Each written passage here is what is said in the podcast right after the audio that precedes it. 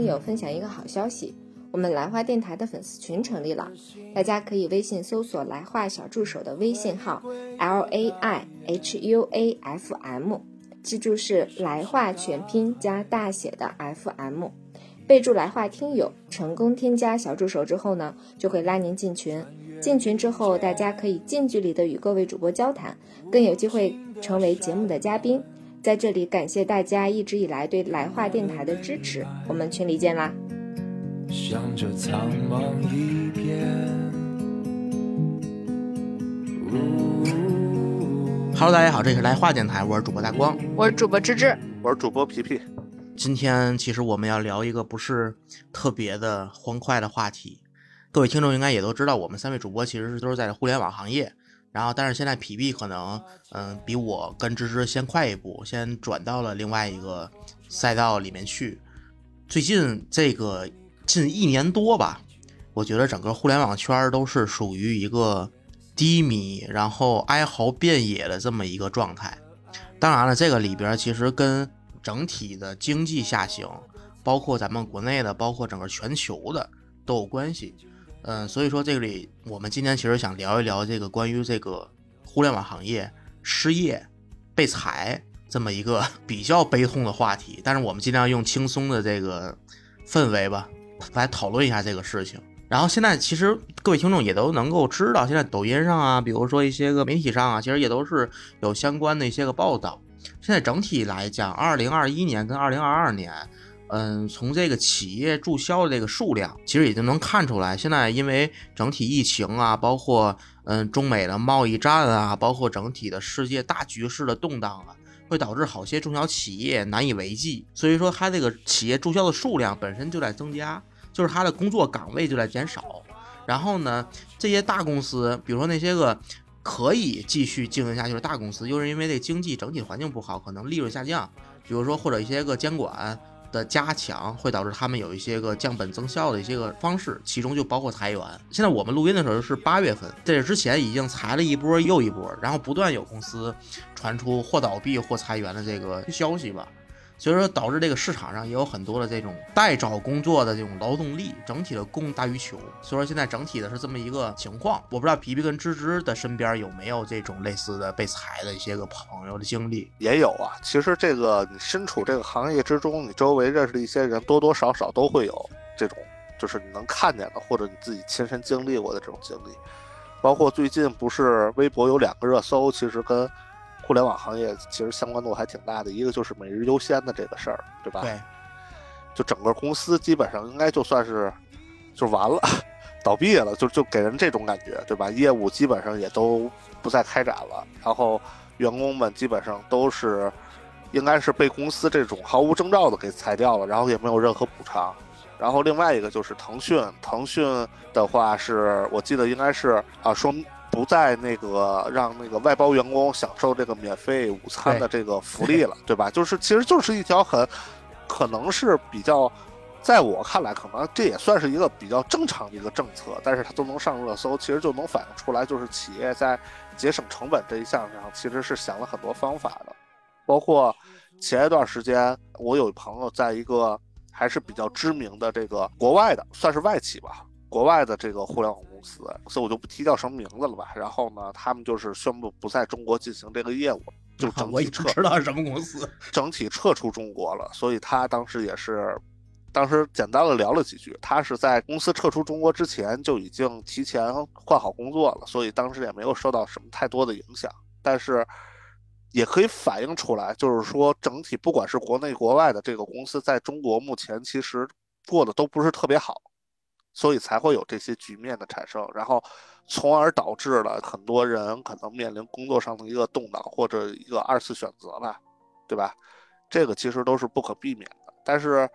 我个人认为，其实中国互联网发展到现在，包括自己也是干了好几年，有利也有弊，而且目前来讲，这个。弊端逐渐显现，可能带来的负面影响可能会更大一些。就是说，其实我身边的我亲戚家的孩子吧，现在你们知道，不仅是民营企业在裁员，事业单位也在欠薪。对，欠薪拖工资嘛。拖工资，他倒他倒是不至于给你裁了，因为他没有那个权利，你知道吗？但是他可能会欠薪，有一些个你你很难想象到的岗位，他也在欠薪。所以前两天我家里人跟我说是，还让我很惊讶，你知道吗？包括其实，尤其在天津，可能有一些这种可能公务员单位啊，或者说事业单位，他们有一些这种绩效啊，可能他倒也不是说欠薪，就是他可能有些绩效工资啊、奖金啊，可能他会有所这个拖欠，或者一时半会儿可能暂时先不发放。对，我觉得最大的感受就是，如果我们还说互联网职场的话，应该是在至少去年以前吧，你你是听不到说所谓的被裁会没有 N 加一的这种情况的，但今年就尤其的多，应该至少我身边听到了两到三个人这样的一个例子，就是，呃，直接裁掉，然后没有所谓的补偿。就这个情况，我觉得就相当于可能这个是非常代表说今年成本上 是一个能优就优，然后甚至他已经不太关注舆论对他的导向是好还是不好了。这点我倒是觉得，其实互联网裁员是一直都存在，尤其是从一九年之后，你没发现吗？就是一九年之后，嗯其实互联网裁员成了一个特别普遍的一个现象。但是，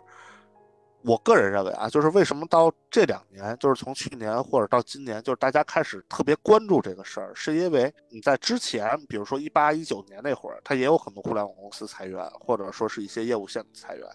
但是没有引起特别大的关注，是因为那阵儿市场上它还有很多的这种岗位的需求。我被裁了，但是我可能通过其他的一些方式，我可能又很快的能找着工作了，对吧？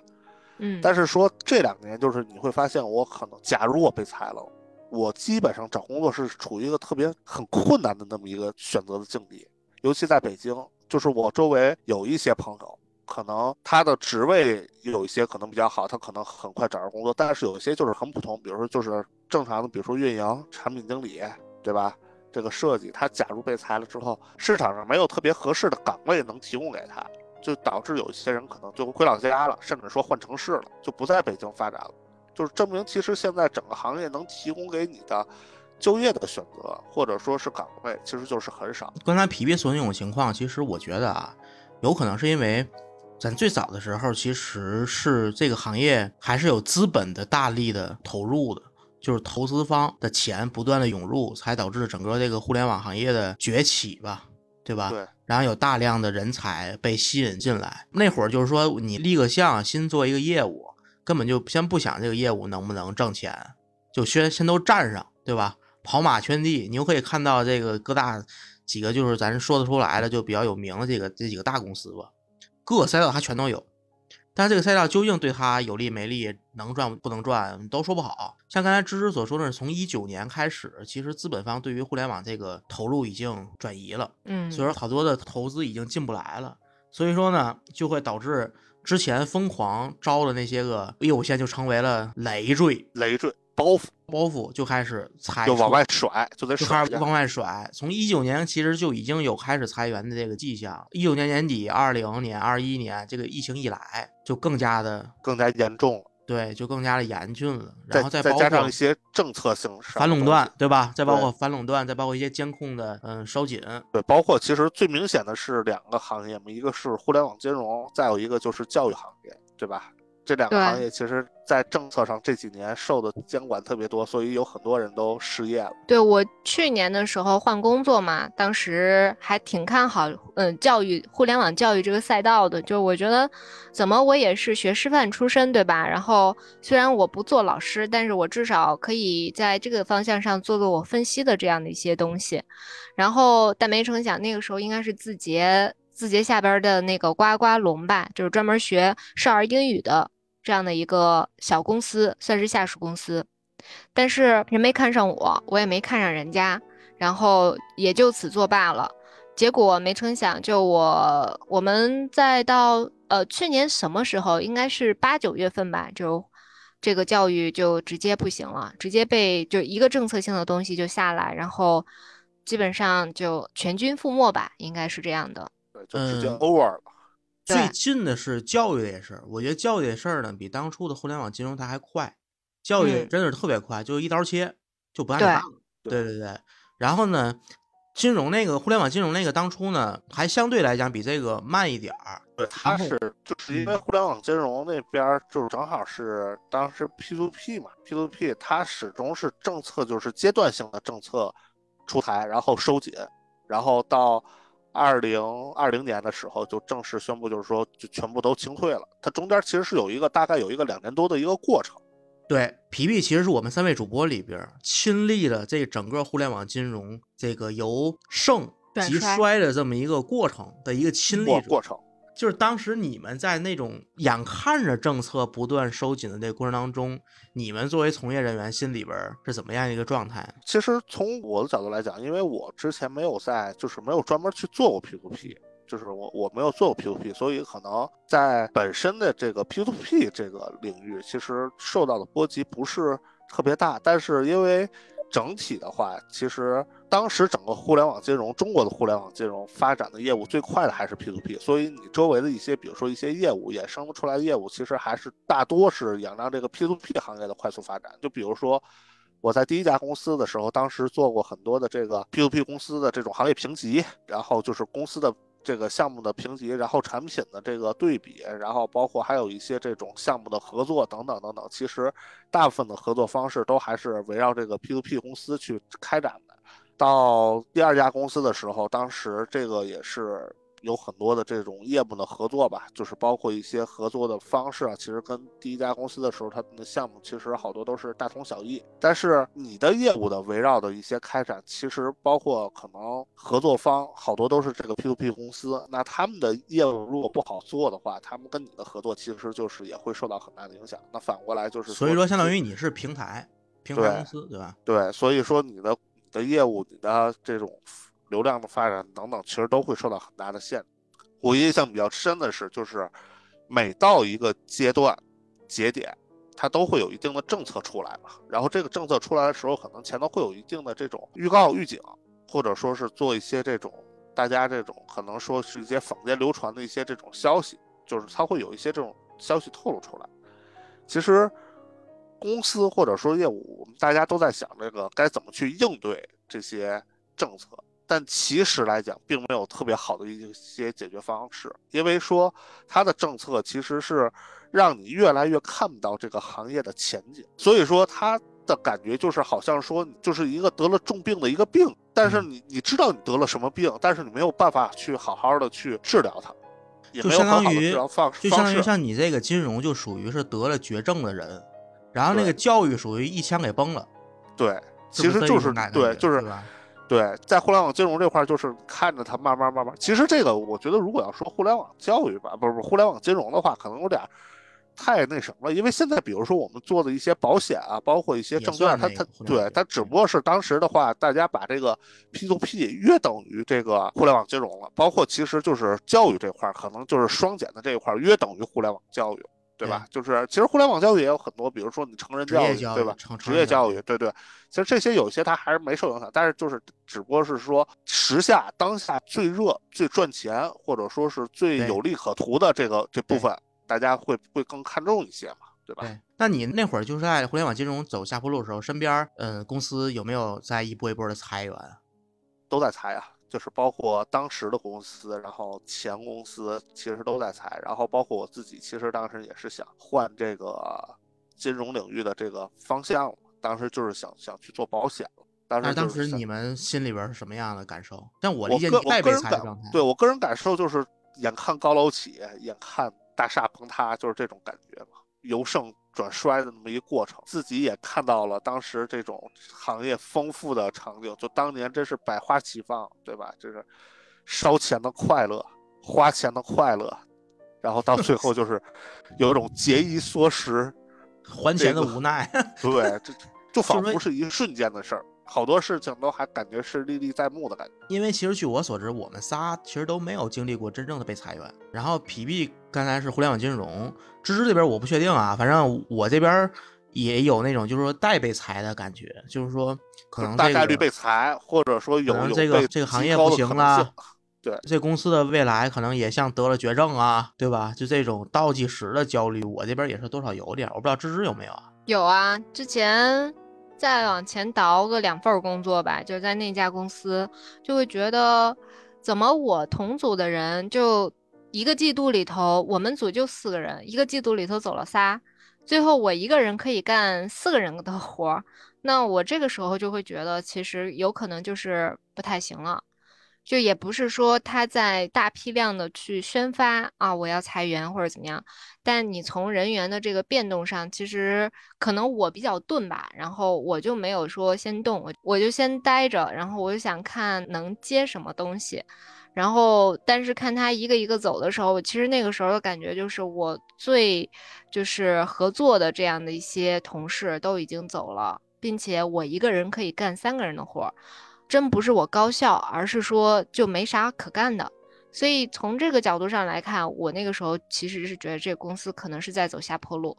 啊，然后同时呢，呃，因为我的那些同组的同事他们都是自己走的，但我看到的是隔壁组或者是其他部门，那就属于是真的是在裁。所以当听到这样一些消息的时候，心情是比较低落的吧。呃，我其实不太想看到裁员的这种信息。我觉得某种情况就是资金的来源暂时断了，然后那这种感觉其实不是特别好。就像芝芝所说的呀，其实它就是一个氛围，就是这个裁员啊，嗯、没裁到你的头上，嗯，甚至我可能有可能下一批也没有你。但是即便真的是有了一批，你会发现跟你常年对接的人突然间走了，对，就嗯换人了，换身边人了。儿熟悉的面孔，你都不知道他什么时候走的，就这种嗯感觉，就让人特别的不安全，就没有这种安全感。对对对，就是职业的稳定性，你就会觉得这个职职业为为什么是这样？我之前我举个例子啊，之前我们我上一家公司，当时就是有一批从就是有一大批裁员，当时裁了可能得有将近整体员工的百分之五十，就各个业务线都在裁员，然后整体裁了大概百分之五十的人走。然后当时就是我们有校招生嘛，他其实裁了一些校招生，然后学历啊这种，至少从学历上来讲，背景上来讲，其实都还不错。当时就是我知道裁了一个就是中央财经的一个研究生，人家就是其实算是应届生嘛，然后到这儿来工作，可能还有一些这种理想抱负，可能想去实现一下。结果入职大概可能也就是三个月左右吧，然后就给裁了。裁了之后，直接就把人家孩子给整的，就是怀疑人生，觉得说我必须要重新再做一下职业规划，就感觉明明是可能当初在毕业的时候，不管是自自己啊，从心理上的期待感，还是可能企业给的一些这种承诺或者答复，都让他觉得这是一个可以值得期待或或者说值得去奋斗的那么一个事业，可能还没开始了。就被宣告就把说把你给判了死刑了，就是你想那种心理的落差感其实是极大的，尤其对初入职场的人来说，其实不是一个特别好的事情，我觉得。嗯，对，这个其实就涉及到被裁，这公司是怎么处理这个事情。我不知道你们身边朋友有没有特别的经历，就你啊要说顺顺当当，对吧？该给赔是偿那给给给赔偿赔。对，这这其实是正常按法律规范走的。我说实话，他如果按照规章制度走，其实也没有什么可说的，对吧？对。但是往往现实不是这样发生的，对吧？我想说几个前几年的例子，啊还不是这两年。就前几年，就是当时我应该也之前说过，在节目里头我说过那个 P to P 爆雷，这个雷也雷到我身上了。然后那给我做推销的那个人，属于是我们，因为我们那是母子公司嘛，啊、就是算算是兄弟公司，所以兄弟公司的。那个同事来给我推荐这个，完了那个同事他也不知道他们公司即将就完蛋了，所以我们在那个时候就基本上都是一个很突然的这个消息。一方面公司暴雷，我是钱财损失；另一方面他一方面钱财损失，因为他也往里投了不少钱。呃，当时跟我说他借亲戚投的那个加起来四百万吧，全砸里头了。然后同时他也没工作了，因为公司肯定就干不下去了嘛。然后我就观察他是怎么干的，呃，具体什么赔偿我不知道，但是后来他就自己，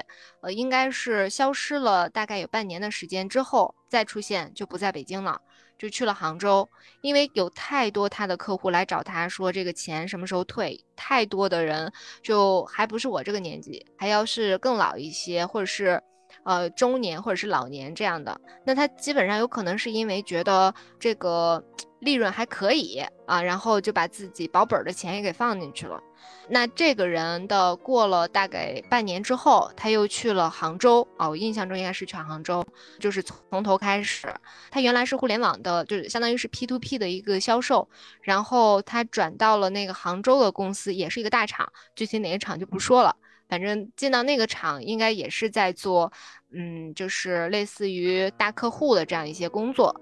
然后呢，据我了解啊，他应该是应该一七年吧，一七年到一九年这几年的时间，一直都是在还钱的状态。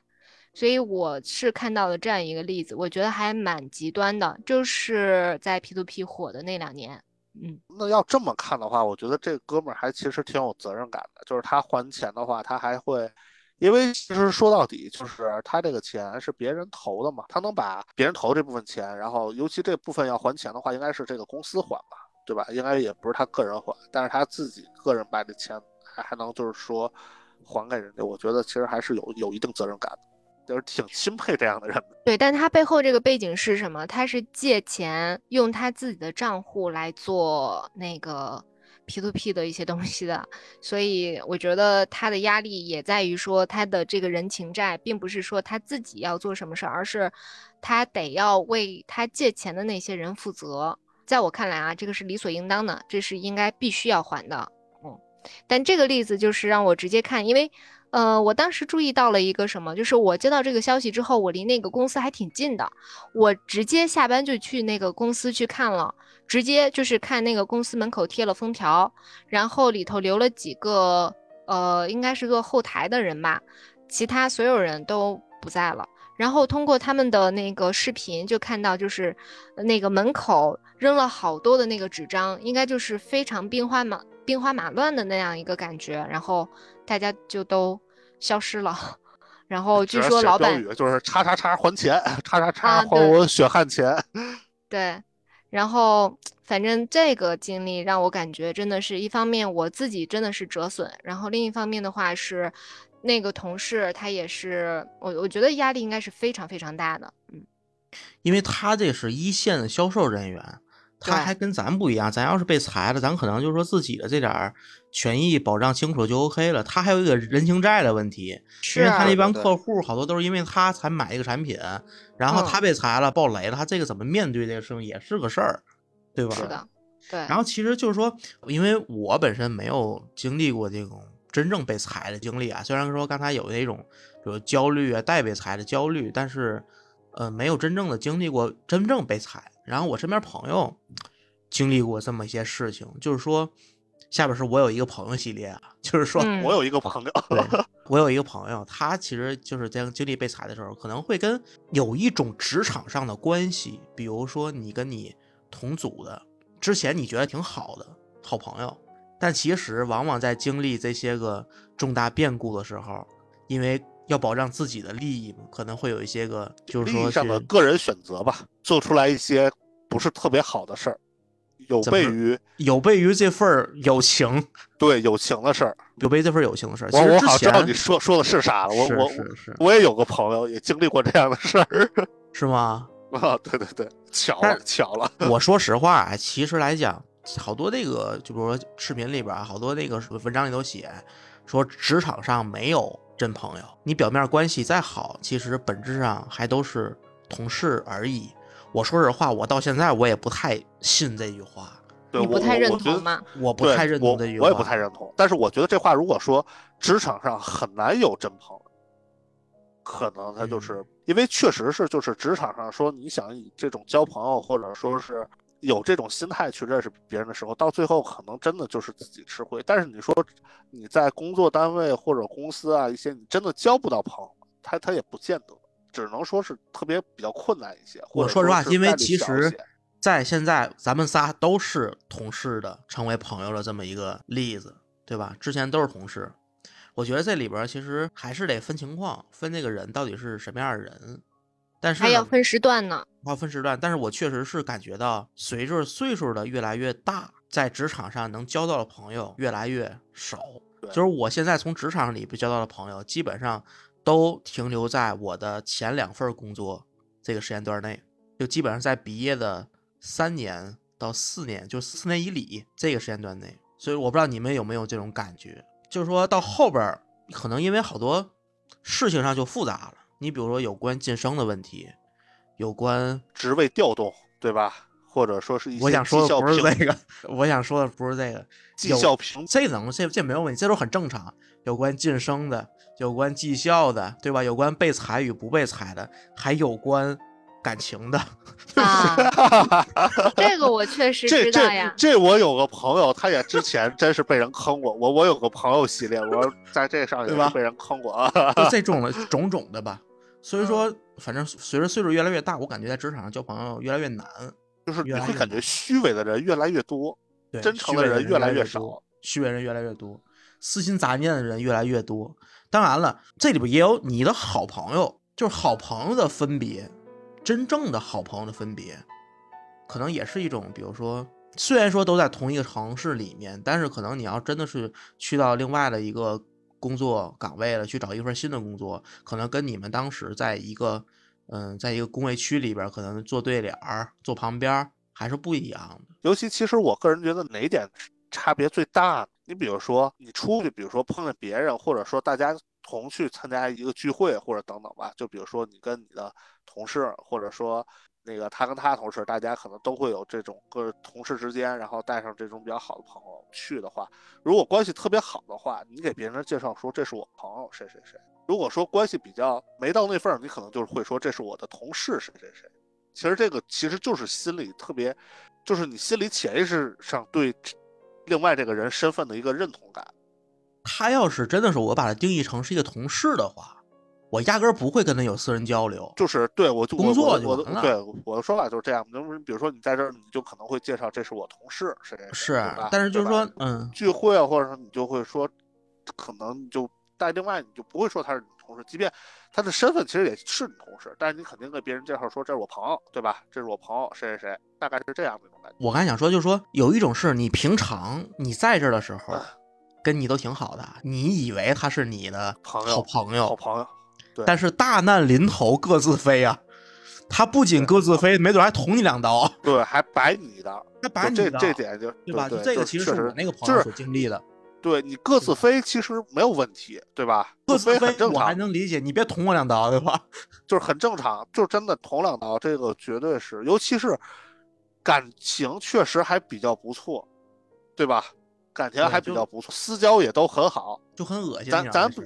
对，咱不说这个东西，说你指望朋友有一种江湖义气啊，或者说是一些这种两肋插刀吧，但是你至少说你别对吧？你再摆我一道，就这点就真的让人感觉很恶心。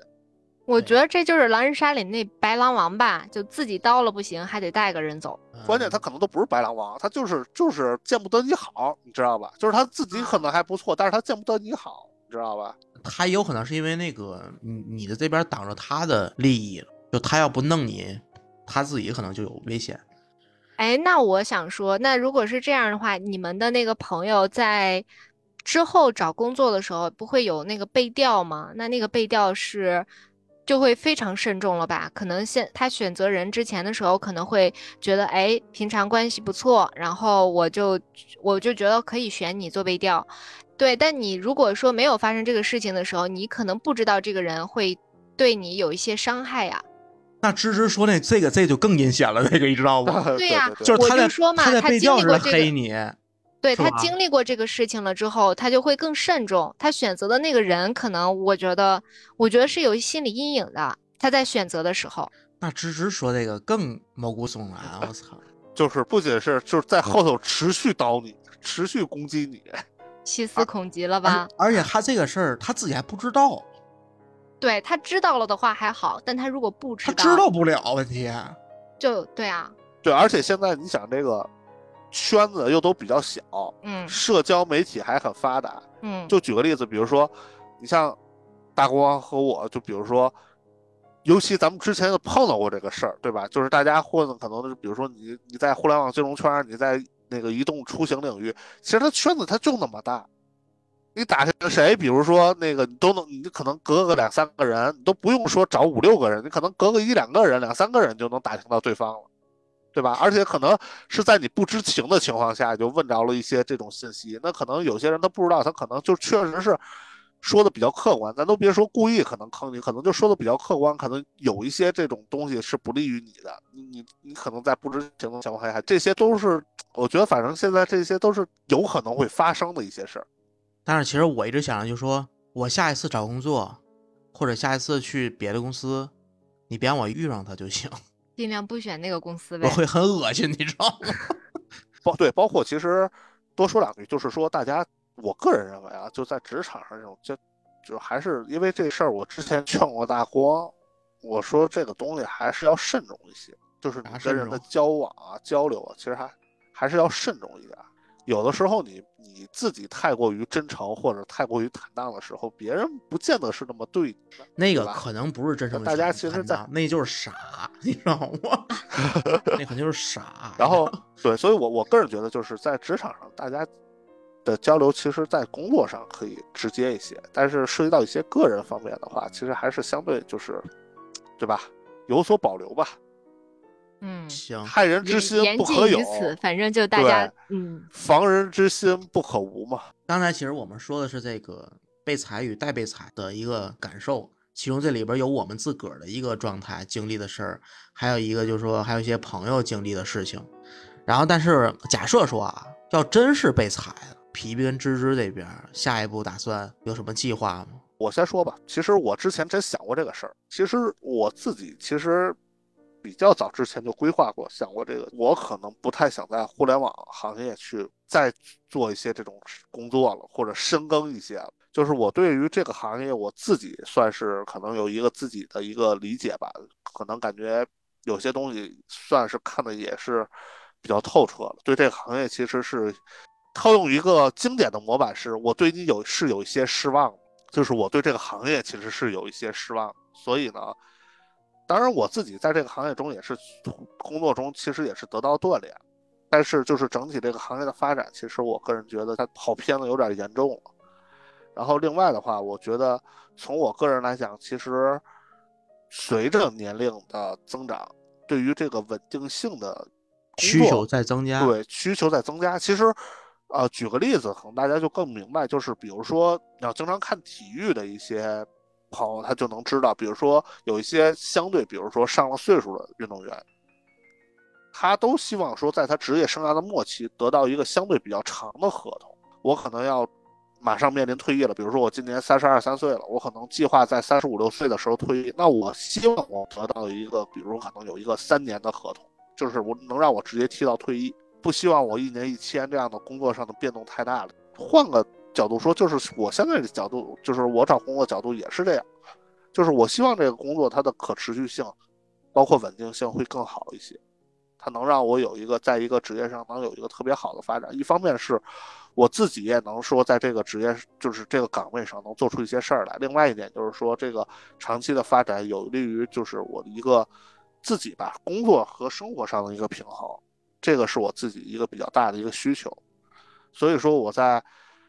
当初最开始可能面临这个裁员危机的时候，就做出过一些这个相关的规划了。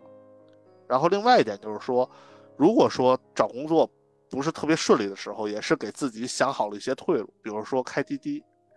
当时我就是跟一个。开滴滴的一哥们儿，就是深入的了了解过这个问题，包括这个滴滴从一开始你注册成为司机，然后呢，怎么去派单，怎么去选单，然后怎么去跑，然后什么租车这些乱七八糟的事儿都打听过，都都问过一圈，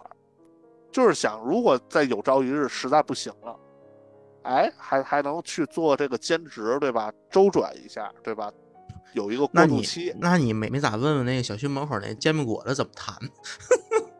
那个现在就是城管抓太紧，不不好弄。而且呢，滴滴这个事儿呢，风险也比较低。他们说，就是即便你被那个交管部门给抓了，到时候滴滴还能赔你钱，赔你车钱。你可别瞎说啊！我跟你说，误导听众。没没瞎说，没瞎说，这真事儿，真事儿。所以说当时也是想过一过渡期，后来在网上也看过。就是说，有一些这个职业的互联网人最终的职业归宿就是三个方向。第一就是什么外卖，还有那个快递，这是第一个。第二个就是滴滴网约车，第三个就是卖保险，保险经纪人。这三个职业的最终归宿，我自己可能还是会在就是说比较早的时候就开始规划。我的话呢，其实如果被裁的话，我可能还会想着在互联网这个赛道再苟一苟，就是再找一找。但我是有期限的，就如果说被裁了，然后三个月。我是因为我自己比较焦虑嘛，然后我应该是会一个月一个月的叠加我的焦虑。如果始终找不着的话，那我估计那个时候我就会在想选择其他的赛道。大的方向依然是要用上我现在的擅长的东西吧，就是我先用上我的长板，然后那这个方向的话，就可能还是往分析上靠，但那种的话有可能就是。呃，像咨询行业啊，所谓传统咨询行业，然后那这种的话，我变成了乙方，我原来是甲方，但我现在变成了乙方。那这个工作我之前也干过，对我那个第一份工作其实就是类似这种的，虽然有点儿其实不是特别开心的工作，但是我觉得至少也是一个成本切换上来说比较比较小的这样一个工作吧。如果这个工作我都找不着，那我估计可能就真像皮皮说的那三选一了。我，但具体说，我是不是找到了一个可以长期持续的这样一个工作？因为之前我们也聊过嘛，就我的那个保险经纪人，他实际上是从互联网金融转到了保险，然后那他的转型，我觉得是非常非常成功的。就，但我自认啊，我没有这个销售的能力，就我我的销售是比较差的。销售能力是比较差的。那如果我真的要走上销售这条路子的话，甭管是房产经纪还是保险经纪，我觉得可能我得要再花一些时间先学习一下，把这脸皮子给练厚了，然后再说，呃，做什么工作。对，其实芝芝所说那个什么三个月，在现在当前的这个求职市场上来讲。嗯，三个月真不算长的。如果三个月没找着，就算一个挺常见的一个事情。待半年、待一年的人有的是，现在有的是，真的就现在这三个月就是一晃而过，就特别快。对，但是你们有没有想过回家呀？就回老家，就像我跟皮皮，比如说回天津。我没想过。我对石家庄一直就没看好过。我从一开始毕业到选择，我那时候双城选择，要么北京，要么石家庄。然后，呃，我去石家庄找了很多的工作机构啊什么的，我就觉得不行。这个城市给我的感觉，虽然我是庄里人，但是我对它的一个评价不是很好。我大概率不会这样选，包括我未来的，就哪怕不是被裁吧，我可能选择其他城市，这个都不是我首选。皮皮呢？皮皮这个走过南闯过北，没想到去别的城市。我现在的话可能会比较慎重一些，但是如果说机会特别好的话，皮皮你可不是慎重的人呢，我跟你说，你不是就是路和远方特别好的话，就条件特别好的话，我我还是会选择可能想去南方去看一看。曾经有一个算命大师跟我说。我不适合在官气比较重的地方，我适合在民气比较重的地方。让我去适合去南方，去江浙一带，但是我至今也没有去，对吧？因为去了没准发展会好很多。因为另外一个大师也跟我说过，我命里缺水，北方属水。你这没少看呀，这是。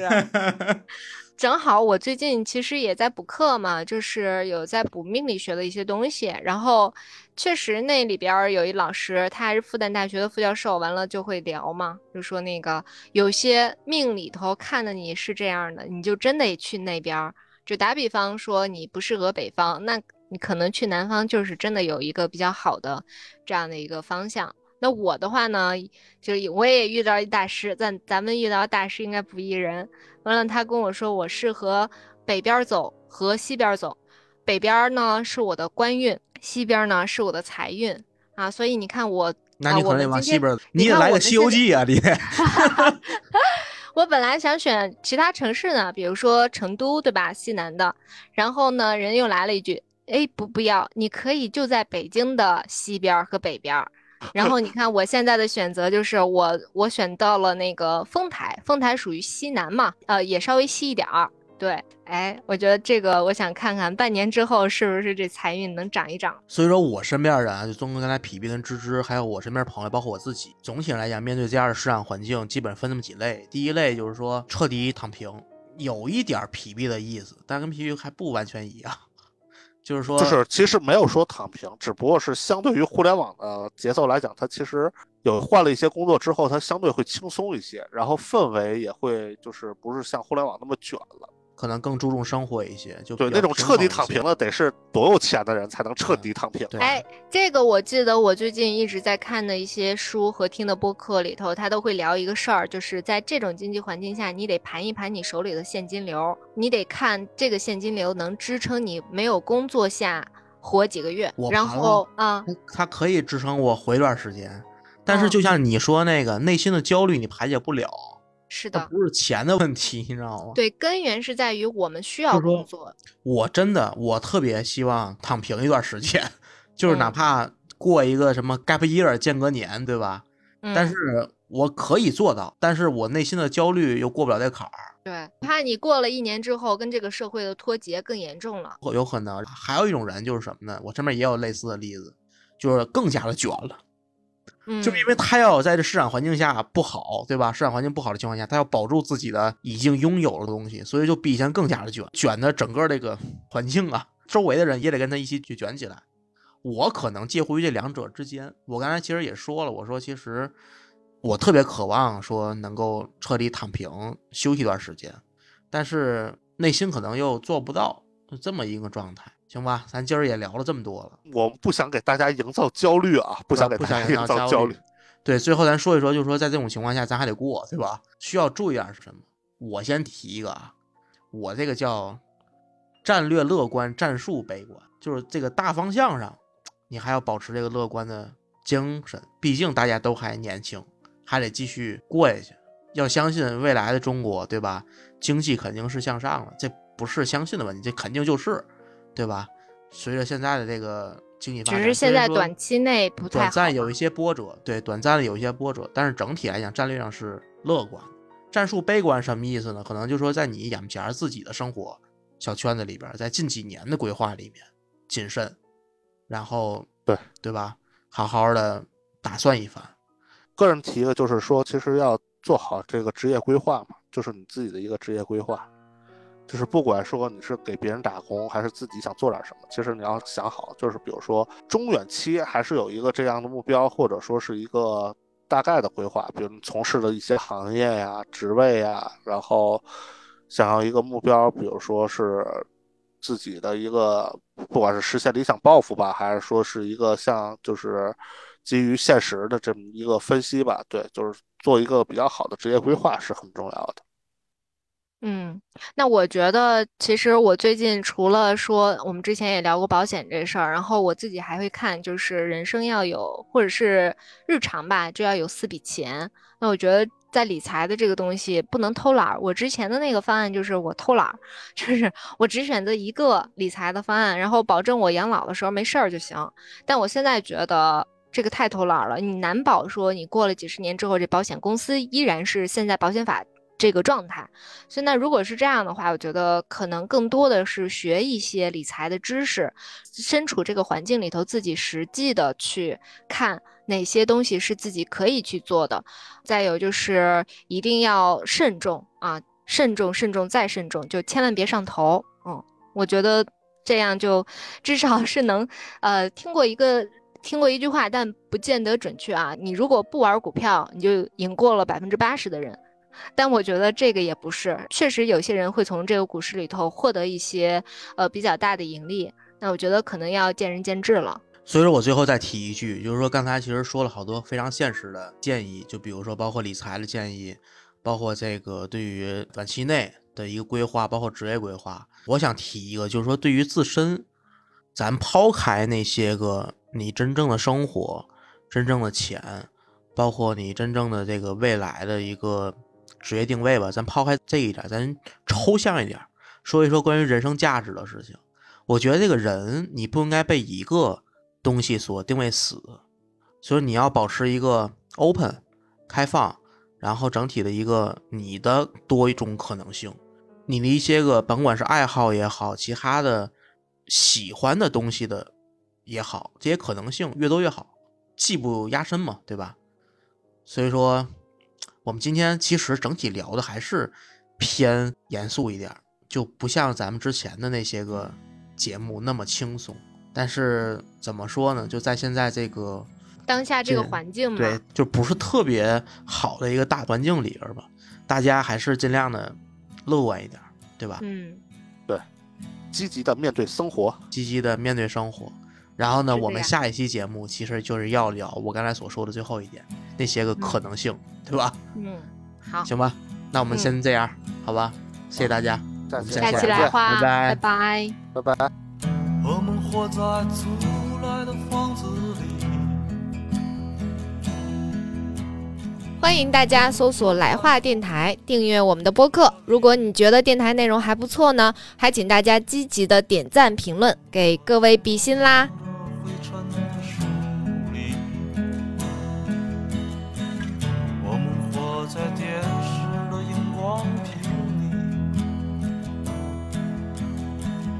我们活在电话的号码里，我们活在那商店的橱窗里，我们活在制造幸福的车间里，我们活在蜗牛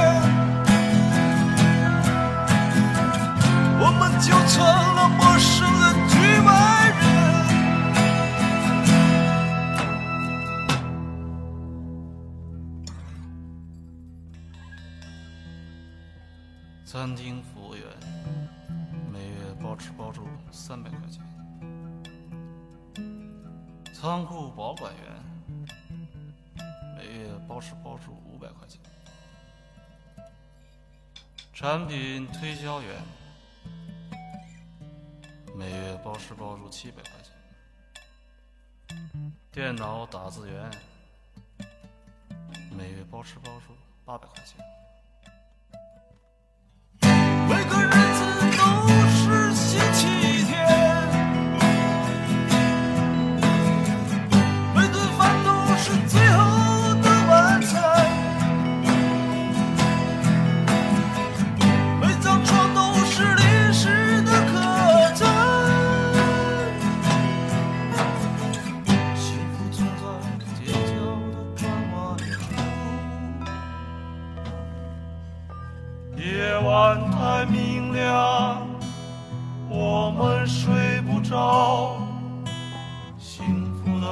在哭，苦恼的人在笑。夜晚太明亮，我们睡不着。幸福的人在哭，苦恼的人在笑。请把灯关了，请把灯熄了，请把歌停。